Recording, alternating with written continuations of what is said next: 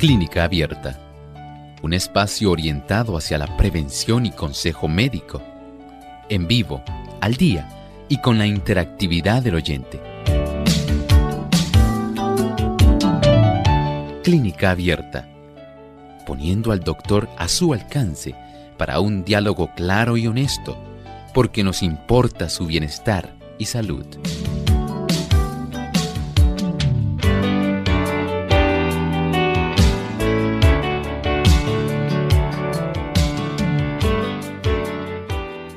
Bienvenidos a esta edición de preguntas, hoy donde usted puede hacer su consulta y usted puede participar haciendo su pregunta directamente llamando a nuestras líneas telefónicas.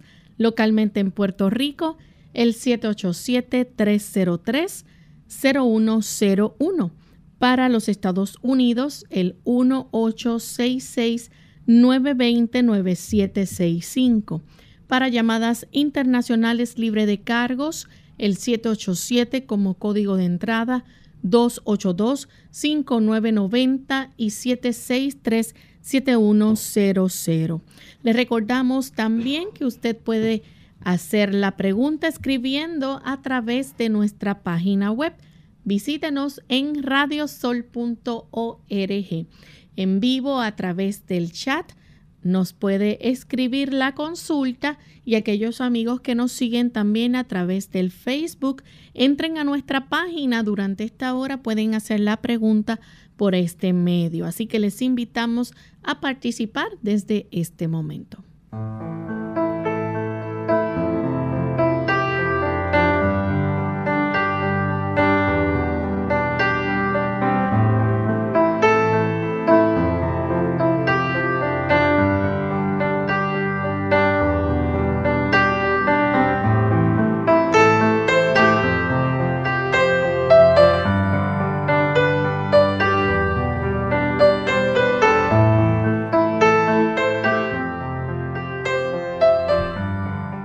Bienvenidos amigos a esta edición de Clínica Abierta hoy donde podemos nuevamente tener esa interacción con ustedes y recibir las consultas y dudas que tengan. Contamos como siempre con la buena orientación que nos da el doctor Elmo Rodríguez, quien estará escuchando sus preguntas. ¿Cómo está en el día de hoy, doctor? Muy bien, gracias a Dios, Lorraine y Lorraine. Muy bien también. bueno, también contamos con nuestro equipo de trabajo y por supuesto con todos nuestros amigos. Muchas gracias por acompañarnos en este espacio de salud en Clínica Abierta.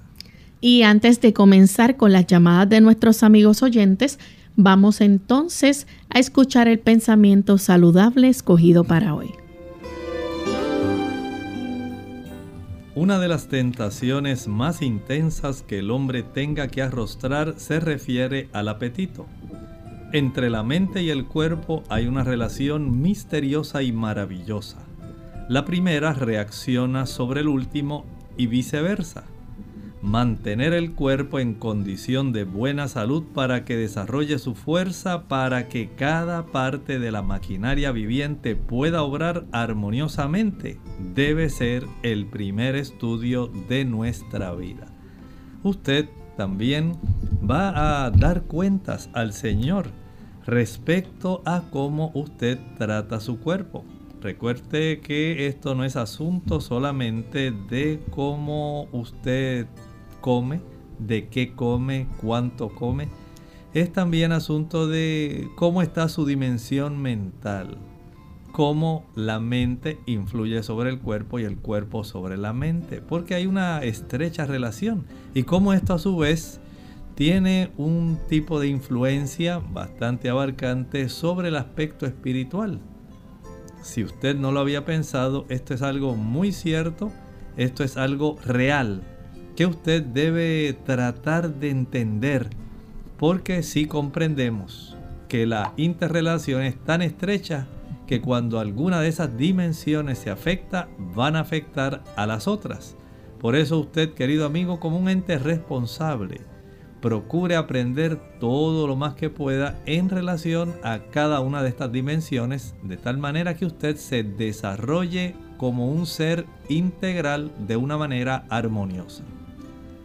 Y con este pensamiento entonces damos inicio al programa en el día de hoy. Ya tenemos varios amigos listos para hacer sus consultas, así que comenzamos con la primera llamada. La hace Ángel desde la República Dominicana. Ángel. Ángel, mi consulta es sobre unos dolores que estoy teniendo debajo de la costilla derecha.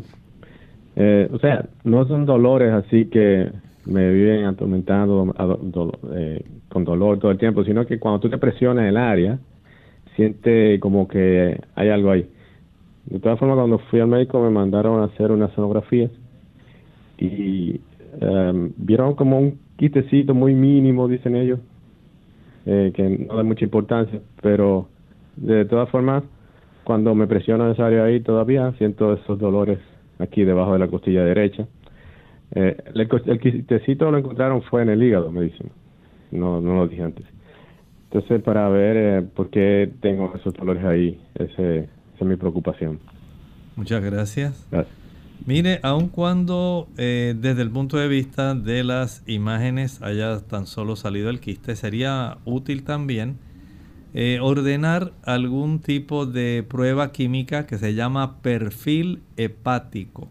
En el perfil hepático podemos saber cómo está su hígado en relación a las enzimas hepáticas y cómo está desde el punto de vista de su bilirrubina.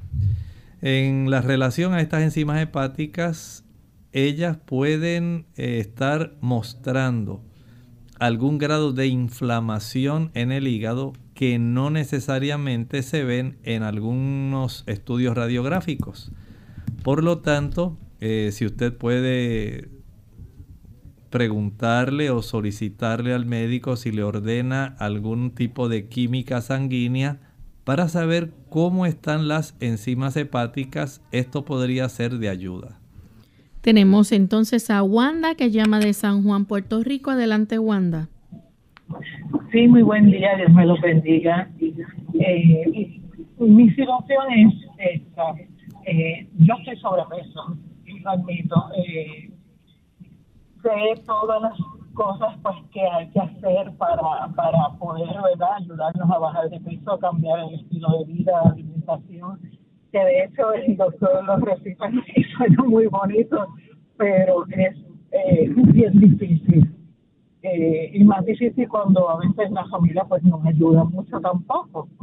Eh, a veces pues también dicen, eh, aconsejan pues que uno salga a caminar, que se acueste temprano, que descanse, pero vivo unas circunstancias que se me hace difícil eh, hacer esas cosas. Eh, eh, en sí, yo lo que necesito, mi pregunta es, ¿habrá algo que pueda tomar eh, a mí me gusta mucho tomar teces, eh, algún té de algo, eh, para bajar la ansiedad. Como dicen los americanos, eh, los cravings, esto de, deseos de, comer azúcar. Porque yo puedo ponerme en una dieta y, puedo rebajar, pero esas primeras semanas, que son las más difíciles, que básicamente uno está como, como, como un usuario de drogas que rompiendo vicio, como se dice, que básicamente uno tiembla eh, para cambiando el estilo de, vida. ¿Hay algo que me puede ayudar para bajar esa ansiedad? Muchas gracias, Dios les bendiga y lo escucho por la radio. Mire, en relación a su solicitud, usted tiene mucha razón.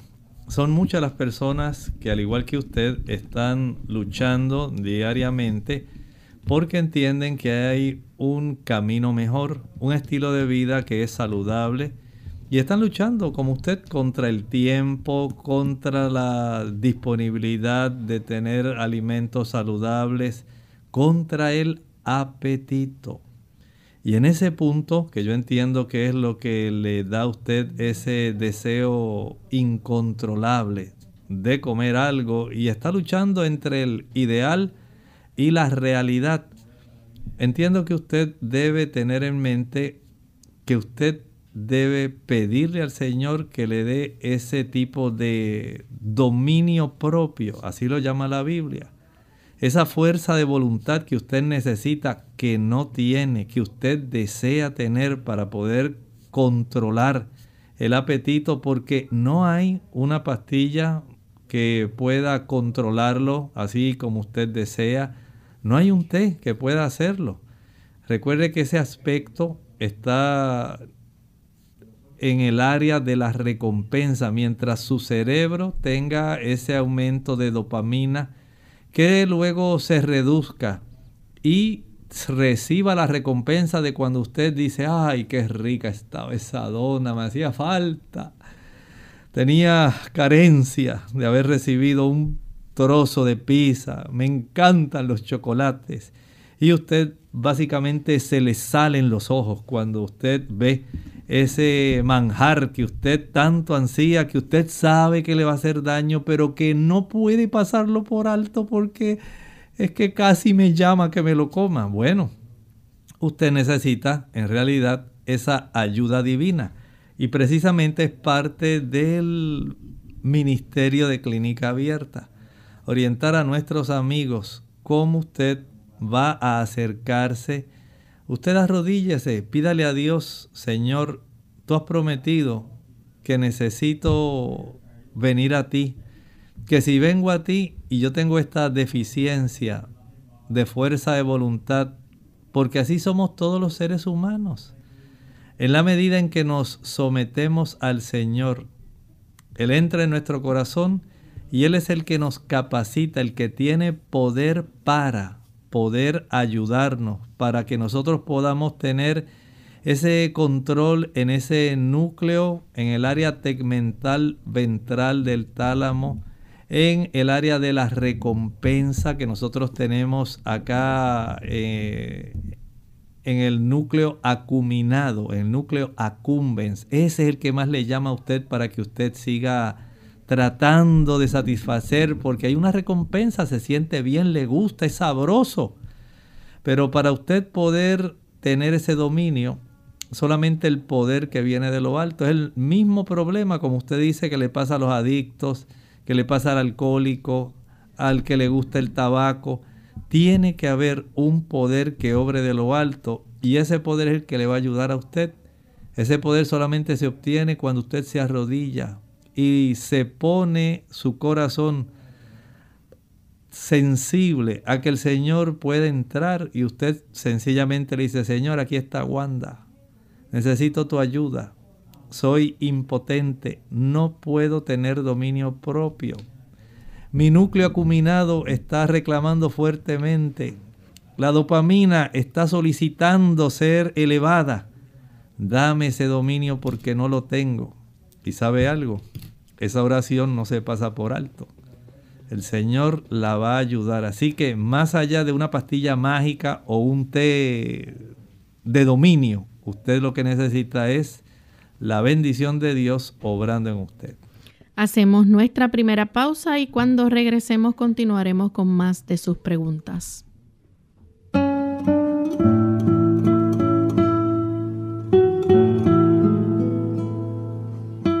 El éxito consiste en obtener lo que se desea. La felicidad en disfrutar lo que se obtiene.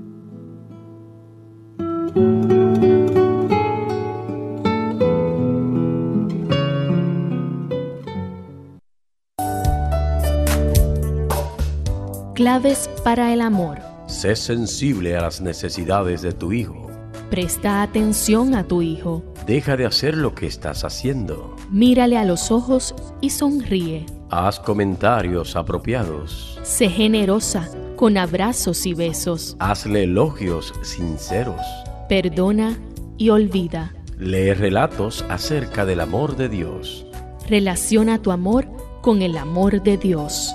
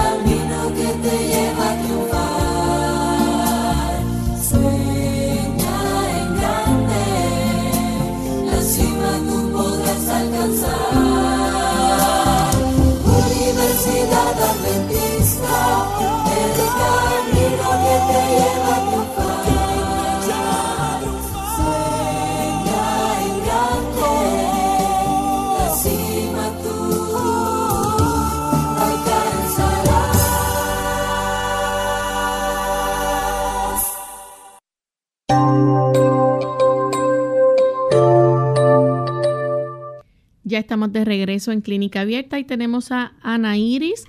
Ella se comunica de la República Dominicana. Adelante, Ana Iris. Sí, buenas tardes. Y una vez más los felicito por ese elenco tan maravilloso de Clínica Abierta, ya que es un programa extraordinario. Yo estuve en el día de ayer consultando con el doctor Elmo Rodríguez Sosa. Le manifesté mi inquietud, pero no recibí respuesta de él mi inquietud de ayer fue que si cuando se me atrofia, se me atrofió el nervio óptico, si tiene o no tiene cura y también a qué se debió, qué yo hice en el pasado, que mi nervio óptico se atrofió de tal magnitud que no hay cuentas regresivas. Entonces, doctor, lo voy a contestar por la radio. Si hay alguna cura para la atrofia de mi nervio óptico, me lo dice, por favor, para yo practicarlo. Gracias. Que pase feliz resto del día. Muchas gracias. Mire, compartíamos ayer con usted una contestación que gustosamente se la vamos a repetir nuevamente. Eh, le estaba recomendando ayer que si ya usted fue diagnosticada con ese problema de atrofia, una vez el nervio se atrofia, en realidad no podemos dar marcha atrás. Sin embargo, hay ocasiones cuando si usted pudiera obtener una cita con un retinólogo para que él pudiera verificar si esa atrofia del nervio óptico eh, básicamente es total, es completa, donde en los cuadrantes del campo visual de cada ojo, literalmente no se ve nada. Hay ocasiones cuando se hace esta campimetría y se observa eh, que hay ciertas áreas donde hay cierta visión. A veces puede ser más periférica que central. Todo depende si la atrofia fue completa o si hubo alguna atrofia que fue parcial. Por eso la visita a un retinólogo es muy importante para que él pueda, digamos, fehacientemente darle a usted una razón. Él puede indagar si es que esto fue debido, digamos, a eh, algún problema, digamos, como por el uso de ciertos fármacos. Si se debió, digamos, a algún problema vascular si hubo algún problema de tipo glaucomatoso, glaucoma que pudiera haber facilitado el desarrollo de esto, si a expensas de algún otro traumatismo o de algún crecimiento que comprima esta área, pudo haberse desarrollado esta atrofia. Pueden ser causas vasculares, pueden ser causas tumorales, eh, pueden ser causas químicas como algunos eh, medicamentos. Entonces, esa es la única forma cuando el médico se sienta con usted y le pregunta dónde usted trabajaba, desde cuándo usted viene notando la pérdida de la visión, qué otras condiciones usted padece, qué medicamentos ha tomado. Hacer ese historial es lo que le puede decir a ellos en realidad cuál ha sido la razón de la atrofia de su nervio. Y en muchas ocasiones no se puede saber exactamente. Pero en realidad hay que sentarse, hay que hacer esa campimetría, el fondo de ojo, eh, tener ese tipo de mm, experiencia donde este retinólogo pueda hacer ese examen exhaustivo de su ojo y de su campo visual para saber directamente si en forma definitiva él le dice, no, mire, eh, a pesar de que fui al retinólogo, él encontró que sí, que tengo atrofia de total de ese nervio, pues de alguna manera el Señor le va a ayudar para que usted se sostenga, se apoye a pesar de la pérdida de su visión. Tenemos entonces a Lidia, ella se comunica de Moca, Puerto Rico. Lidia, adelante con la pregunta. Continuamos entonces con Benjamín. Él llama de la República Dominicana. Benjamín. bueno, Dios le bendiga al, equipo. Eh, una pregunta para el doctor. Es sobre un cuñado mío que padece de la enfermedad del Crohn. Y, y ahora mismo, en tiempo para hace un par de años estuvo interno, tuvieron que pasarle sangre, porque tuvo mucho sangrado. Eso está en el colon alojado. Y entonces, ahora ha estado sangrando bastante, especialmente de noche. Entonces, yo quiero saber eh, una explicación de doctor, de cuáles son los mejores procedimientos que se pueden usar con esto, con respecto a la alimentación, los medicamentos, porque él lleva tratamiento médico, pero no, ahora mismo no le está funcionando bien. Que sí, sabemos que es una enfermedad que no sale, ¿verdad? Que es un virus, pero a ver qué información el doctor nos da sobre la alimentación y qué medicamento puede suministrar. Sí. Ok, le escucho por la radio. Gracias. Este tipo de condición donde hay un involucramiento de la sensibilidad del colon principalmente y donde lamentablemente pues hay demasiada hipersensibilidad y erosión de esa mucosa eh, intestinal, va a facilitar entonces que se detecten las diarreas, los cólicos intensos y el malestar que estas personas tienen, la incapacidad de poder eh, básicamente estar normales y en algunos casos hasta de reabsorber ciertos eh, productos que son necesarios. La condición del colon es tal que el proceso inflamatorio, por un lado, no facilita que el intestino funcione adecuadamente, pero por el otro se puede erosionar y desarrollar úlceras, literalmente. Procesos que ulceran y que le hacen sangrar. Si usted quiere mejorar, tenga en mente esto. Número uno, nunca puede usar alcohol, nunca. Nunca puede fumar tabaco. Nunca va a utilizar café, ni chocolate, ni frituras, ni productos que sean eh, procesados, digamos como hamburguesas, pizza, el consumo de papas fritas, tostones, malteadas, Mientras mayor sea el consumo de esos productos que van a tornar mucho más sensible e inflamada la mucosa del intestino, peor va a ser para él.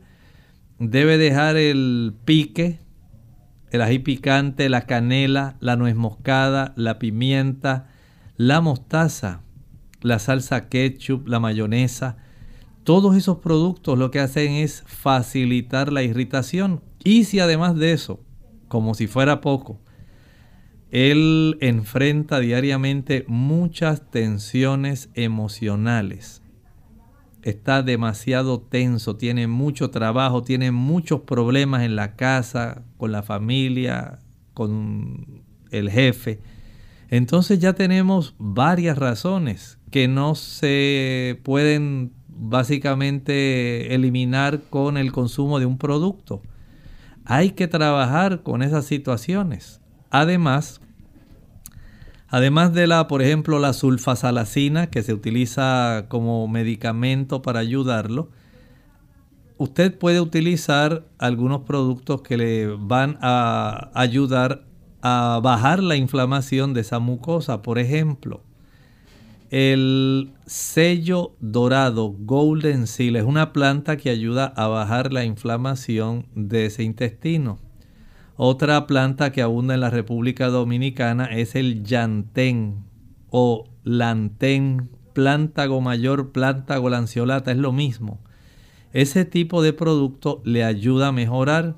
Hay una corteza de un árbol eh, que viene pulverizada y encapsulada. Se llama olmo.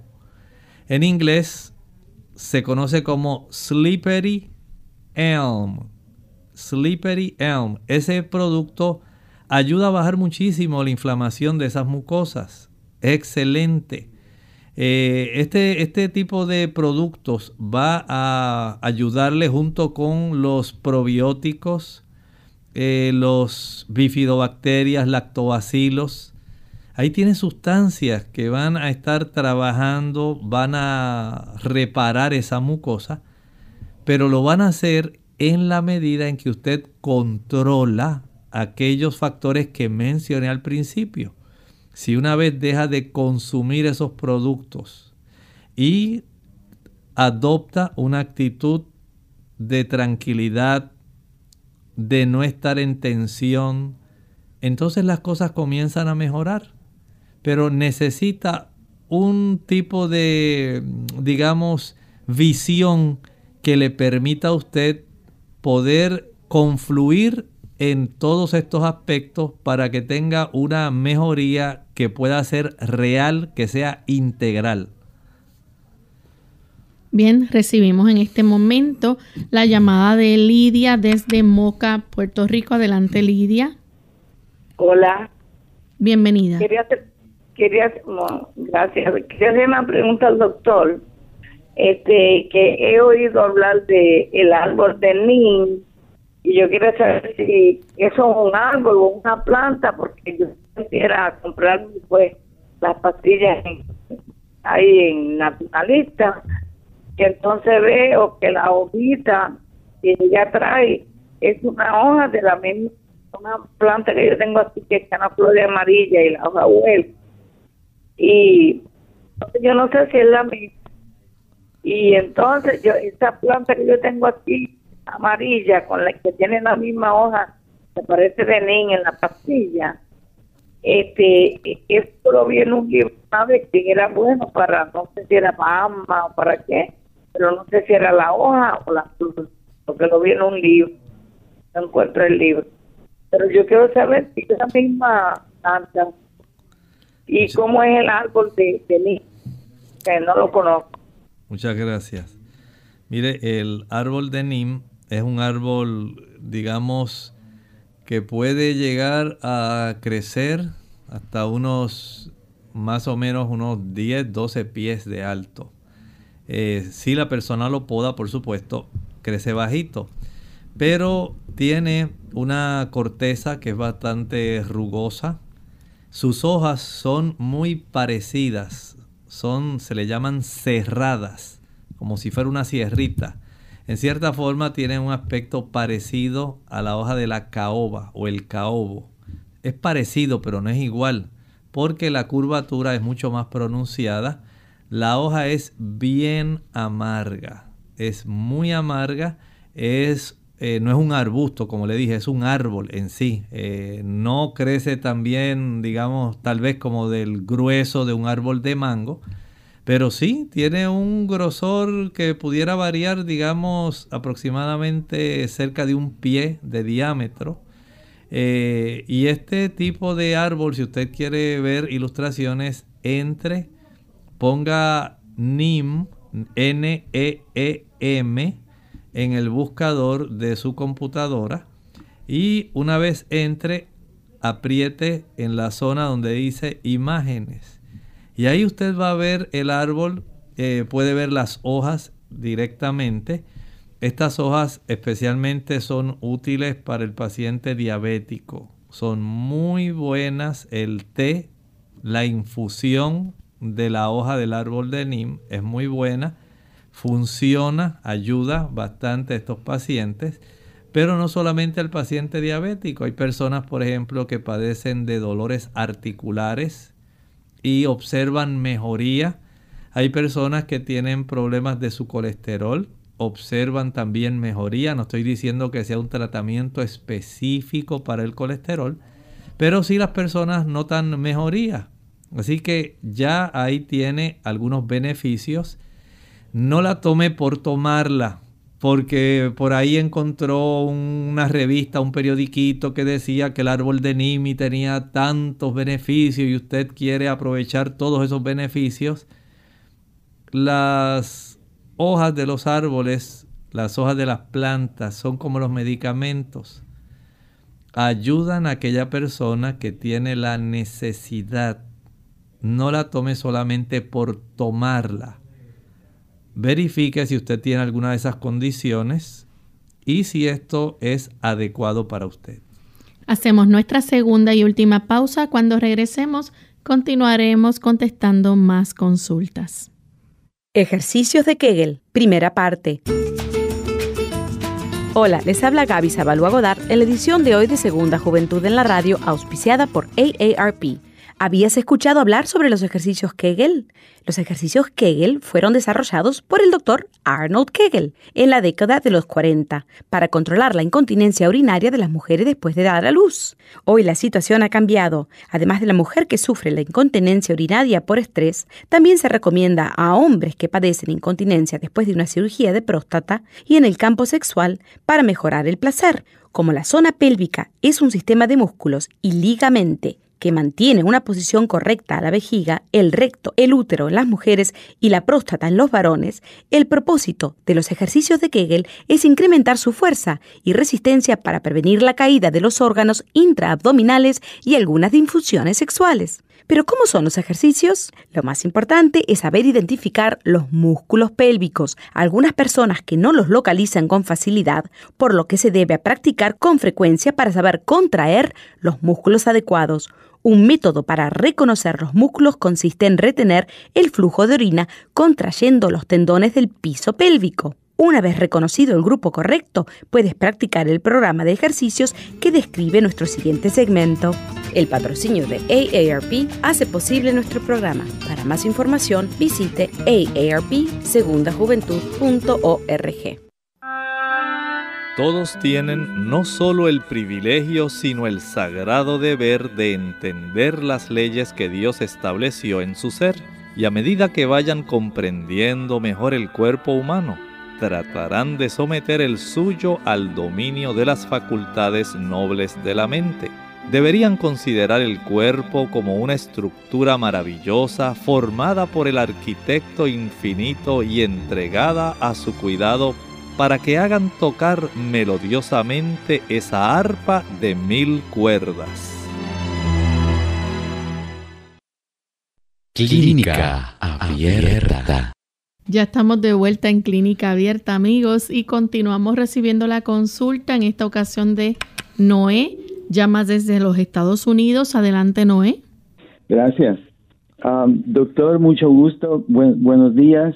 Eh, un placer, eh, siempre lo escucho cuando estaba en Puerto Rico, pero ahora lo necesito. Tengo una pregunta. Es acerca del hongo en los pies. Me he descuidado y la uña está amarilla, me la corto, pero siempre la controlo con vinagre, que siempre le doy a usted. Pero que detrás de la uña ahora una mancha eh, oscura que se me ha regado en, el pie y una picazón que me vuelve loco, entre más me rasco, más me pica y necesito que me ayude, que me dé consejos, ¿qué puedo hacer? ¿Cómo no? Gracias Noé. Mire, este tipo de situación entiendo que es que el hongo eh, básicamente se ha apoderado bastante de su uña. Eh, Sí, les recomiendo que además de hacer el procedimiento con el uso del vinagre, pueda adquirir el aceite de melaleuca. El aceite de melaleuca empape bien un hisopo y con ese hisopo o cotonete o palito de algodón o Q-tip, usted asegúrese en poder aplicar en todo el contorno de la uña para la zona de la lúnula, que es donde usted ve esa raicita por donde está creciendo la uña en sí, que se observa cuando usted mira su uña desde arriba, lo más pegadito a la falange distal, ahí a la articulación. Esa zona usted debe empaparla bien con ese aceite. Eh, algunas personas hacen una combinación. Compran aceite de ajo, compran el aceite de melaleuca y pueden también adquirir aceite de orégano. En pequeñas cantidades, no tiene que mezclar mucho. Eh, digamos, básicamente pudieran ser como unas 5 gotas de cada uno.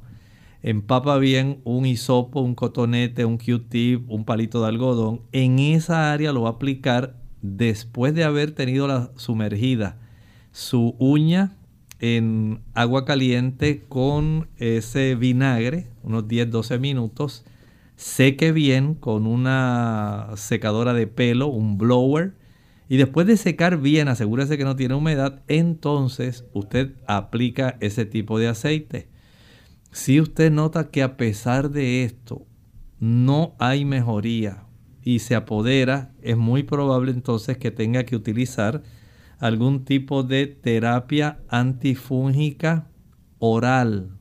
Esa se la brinda el médico, pero tienen que hacerle exámenes de la química de función de su hígado antes de hacerlo.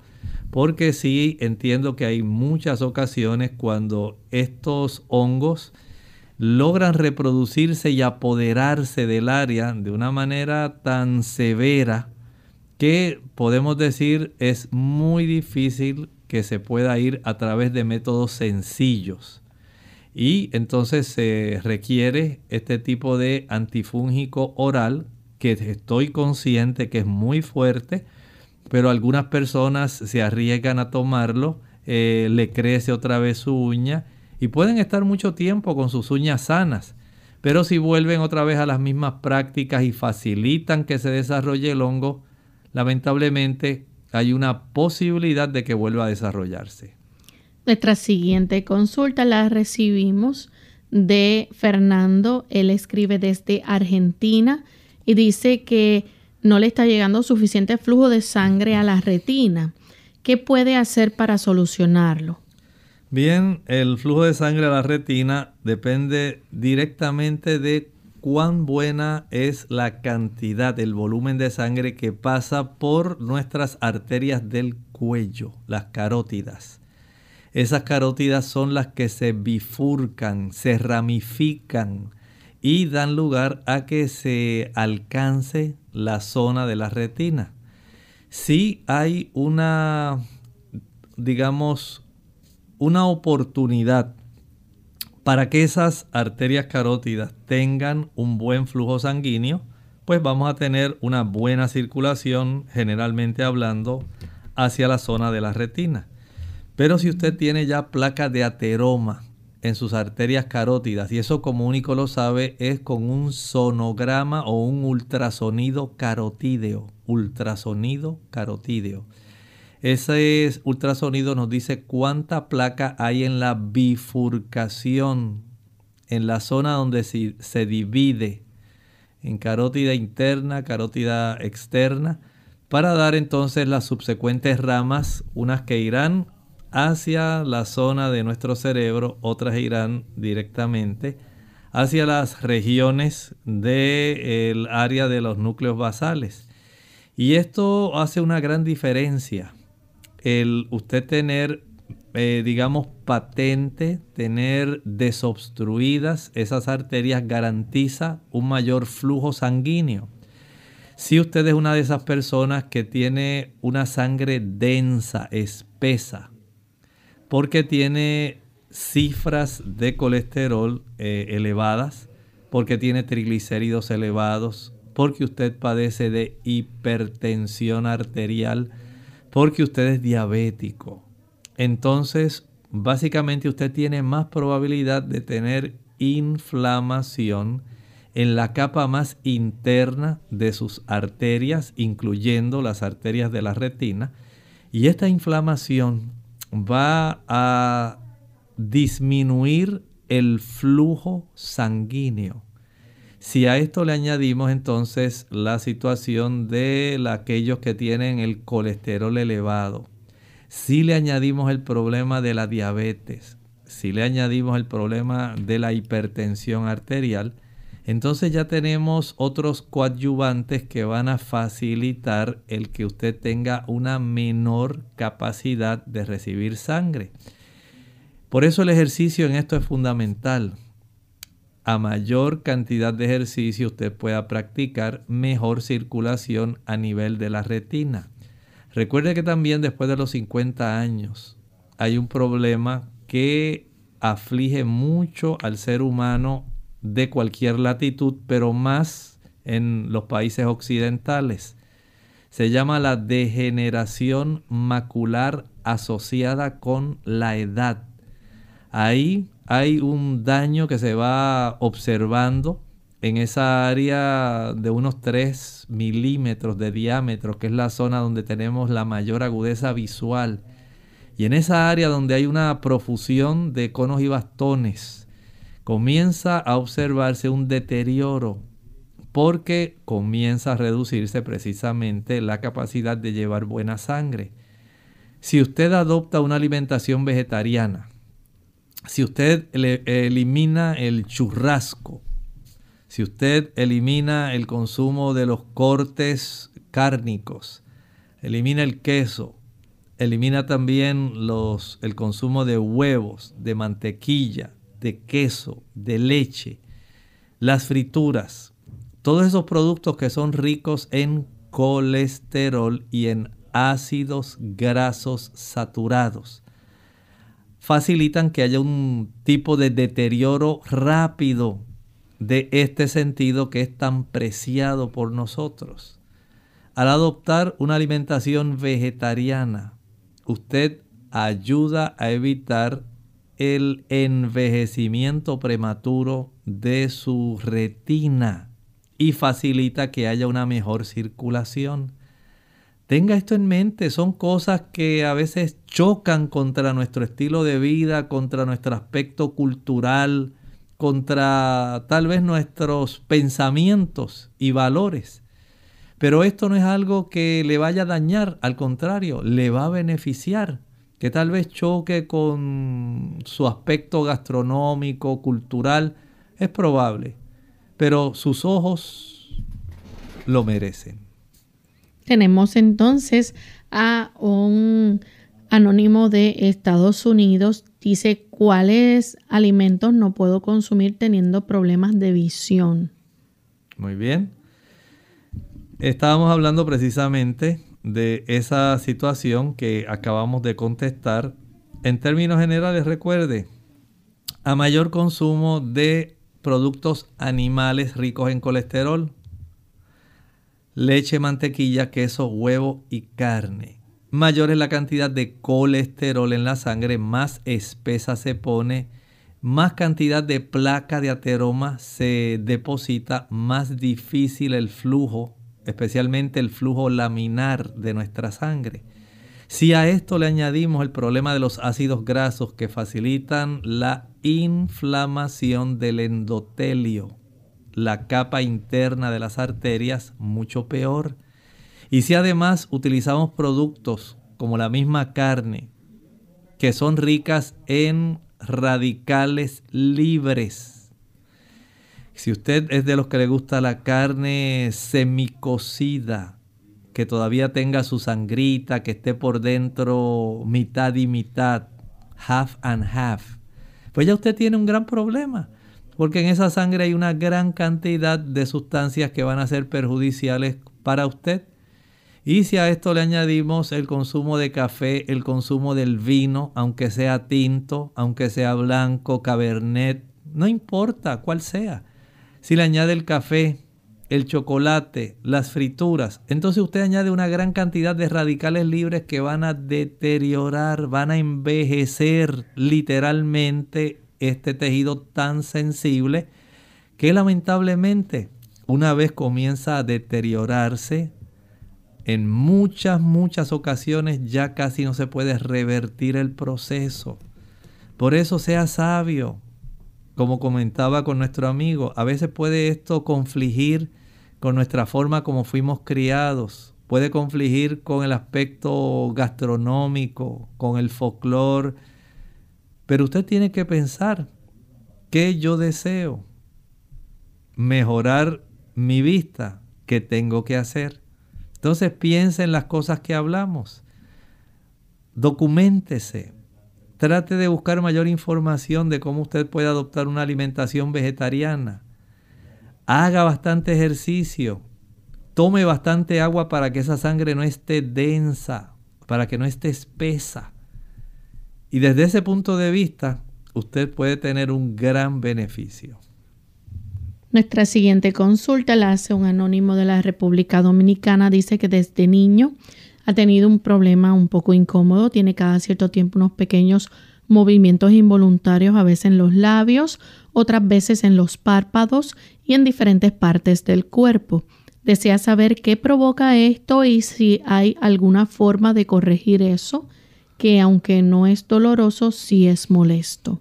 Bueno, a veces pueden ocurrir algunas contracturas involuntarias de este tipo que sencillamente se deben a que la persona no ha tenido un descanso apropiado. ¿Y por qué hablamos del descanso? Los músculos eh, se mueven por influencia de un estímulo nervioso. Hay una región que se llama la placa neuromuscular donde llega el nervio básicamente a tocar el área del músculo para decirle ahora te tienes que contraer, ahora te tienes que relajar. Así es eso.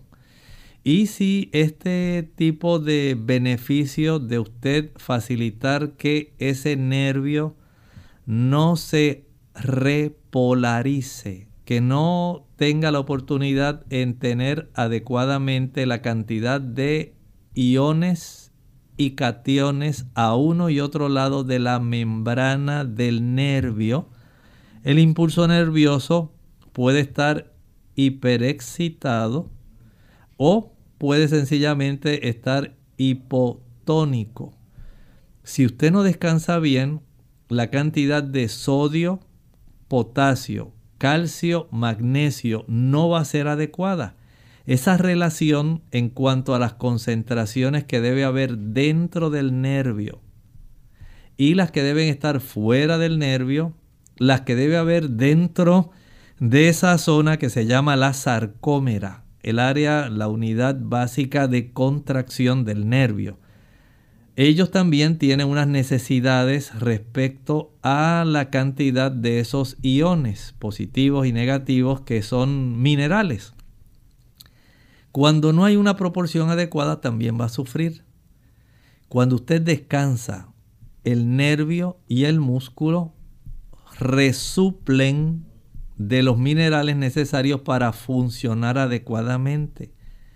Pero si usted se acuesta tarde, se levanta temprano y casi literalmente se arrastra porque tiene que ir a trabajar y hay una obligación ya para usted ganar el sustento del día, usted entonces está afectando su sistema nervioso y se facilitan este tipo de contracturas musculares involuntarias. Eso es por un lado. Hay por otro lado, usted me dice, doctor, no, yo me acuesto temprano, ya a las ocho y media, nueve de la noche estoy acostado, me alimento bien, tengo una ingesta apropiada de calcio, magnesio, tengo a la misma vez la oportunidad de ingerir otros alimentos eh, como aminoácidos que ayudan en la producción de acetilcolina, que es el neurotransmisor que se produce cuando se excita el nervio y que estimula el músculo. Y de esto depende de los aminoácidos. Doctor, ¿todo eso está bien? Bueno, hay ocasiones donde se desarrollan afecciones en el sistema nervioso que facilitan este tipo de trastornos. Hay ocasiones cuando no va directamente del sistema nervioso central, sino de la médula, neurona motora inferior. Y pueden ocurrir estos eh, trastornos de contracturas súbitas. Por lo tanto, si esto ha persistido mucho tiempo, vaya a su neurólogo. Ellos pueden hacer algunos estudios, pueden hacer algún, algún tipo de indagación con un electromiograma para saber cómo están disparando eléctricamente sus nervios de las zonas afectadas y cómo están reaccionando esos músculos. Vaya allá donde él, donde este tipo de médico para que él le pueda hacer este tipo de estudios. Y creo que ahí usted puede quedar grandemente satisfecho. Tenemos a Ruth de eh, Ruth Valenzuela. Ella dice que necesita consejo, tiene pólipos en los intestinos. es diabética y tiene eh, los triglicéridos muy altos, así como la grasa en el hígado. ¿Qué le podría aconsejar y qué debe hacer para cuidarse? Es de la República Dominicana y tiene 52 años. Bueno, la elevación del azúcar básicamente es la que está facilitando que usted tenga altos los triglicéridos y que facilite el desarrollo de hígado graso. Esto pues hay que ajustar todos esos productos que a usted le encantan. Si usted es de esas personas que consume los jugos, maltas, refrescos, bombones, helados, paletas, bizcochos, galletas, flanes, chocolates, turrones, arroz con dulce, tembleque, brazos gitanos, todas esas cosas que tanto le gustan a los pacientes, usted sabe que no lo va a poder hacer. Si además de esto usted le gusta la grasa, la grasa también impide que haya una buena sensibilidad de la insulina hacia las regiones donde están los receptores de la glucosa. Y en esa área, si no se despierta, no se desarrolla la cascada de la insulina, no va a entrar el azúcar. Azúcar que se queda fuera de la célula no genera energía, pero por otro lado estimula inflamación. Esta elevación entonces el cuerpo no sabe qué hacer con tanta molécula de glucosa y lo que hace es desviarla hacia el ciclo de la producción de triglicéridos porque tiene que almacenar ese exceso de combustible en algún lugar para poder usarlo. Lamentablemente lo acumula en el hígado. Eso le produce el hígado graso. Ese hígado graso es perjudicial para usted porque tiene el potencial de desarrollar cirrosis en su hígado. Además de eso, el adoptar una alimentación que no sea rica en productos refinados. Que usted elimine el uso de pastas, digamos canelones, coditos, fideos, macarrones, pizza, lasaña, espagueti, todas esas cosas de harina blanca, elimínelas. El arroz blanco, elimínelo. El pan blanco, elimínelo. No le va a ayudar. Todo eso va a facilitar que se pueda muy fácilmente seguir afectando su concentración de glucosa sanguínea. Y si a esto le añadimos entonces un hábito sedentario, que usted sea una persona tranquila, de esa que le gusta estar eh, frente al televisor, escuchando la radio solamente, viendo los monitores de su teléfono celular o de su computadora, y no se ejercita, usted tiene más problemas porque el consumir esa alimentación que sea baja en fibra, estoy hablando que debiera ser fibra integral, va a facilitar que junto con la grasa se desarrollen los pólipos colónicos que son precursores de cáncer de colon. Por lo tanto, la actividad, una dieta integral en rica en carbohidratos complejos y asumir o consumir más bien una buena cantidad de frutas y vegetales le garantiza que usted va a recibir ayuda. No olvide también las hojas de noni, el té de noni eh, y también el de NIM le ayudan en la reducción de la glucosa sanguínea. Mabel desde los Estados Unidos, su pregunta es si es recomendable tomar agua con limón en ayunas aunque no se tenga ninguna condición. Bueno, lo más recomendable es que usted la tome sencilla. Si usted al día puede tomar dos vasos de agua, 16 onzas, una botellita de esas que usted compra en cualquier lugar, en ayuno, tan pronto se levanta, aunque no tenga eh, limón, es suficiente para, escuche bien, estimular el vaciado de la vesícula. Pero si le añade unas gotitas de limón, todavía mucho mejor. Así que hay beneficios, pero no es obligatorio. Y ya tenemos otra pregunta más. Diana de la República Dominicana. Ella dice que su padre lleva mucho tiempo con una tos. Él es hipertenso, le han realizado tres cateterismos luego de haberle hecho el primer cateterismo, esta tos ha sido más aguda y en los últimos días casi no duerme. ¿Cuál sería su recomendación? Mi recomendación que lo lleve al médico. Hay que revisar si eh, los medicamentos, si los beta bloqueadores o si él está desarrollando algún tipo de insuficiencia cardíaca. Y esto como único se puede saber es llevándolo al médico que le escuche los campos pulmonares en las bases, en el medio. Hay que ver cómo están sus extremidades. Hay que auscultar sus pulmones, ¿verdad? También en el frente, escuchar su corazón. Ver si hay dilatación de las arterias carótidas. Hablar con el paciente. Ver si hay alguna incapacidad para que él pueda estar en una posición recumbente, acostada ver si está bien controlada su presión arterial, todo eso es necesario para entonces, si hay que cambiar el antihipertensivo, si hay que añadir algún diurético, hay que trabajar en esa dirección. La recomendación, llévelo al cardiólogo cuanto antes. Ahora sí hemos llegado al final de nuestro programa. Agradecemos a todos por la sintonía que nos han brindado y queremos invitarles que nos acompañen en nuestra siguiente edición de Clínica Abierta estaremos hablando acerca de la agripalma. Desde el Botiquín de la Naturaleza presentamos esta planta, agripalma, así que vamos a ver cuáles son sus propiedades en nuestro próximo programa. En esta oportunidad cerramos entonces con la siguiente reflexión final. La tercera epístola del apóstol Juan, el único capítulo y el versículo 2 Amado, yo deseo que tú seas prosperado en todas las cosas y que tengas salud, así como prospera tu alma.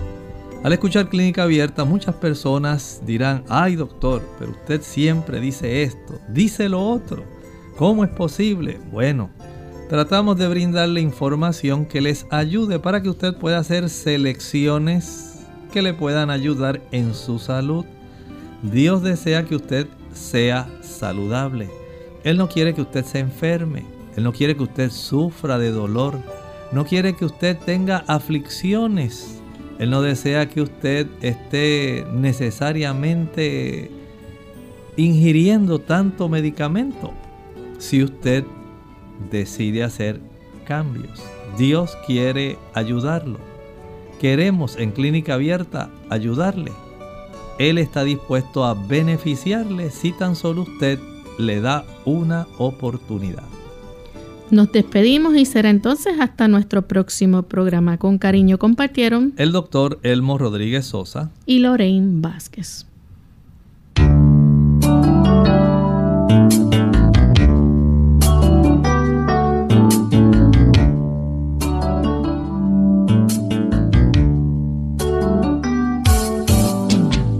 abierta. No es nuestra intención sustituir el diagnóstico médico. Antes de poner en práctica cualquier consejo brindado en este programa, usted debe consultar con su médico. Hasta la próxima.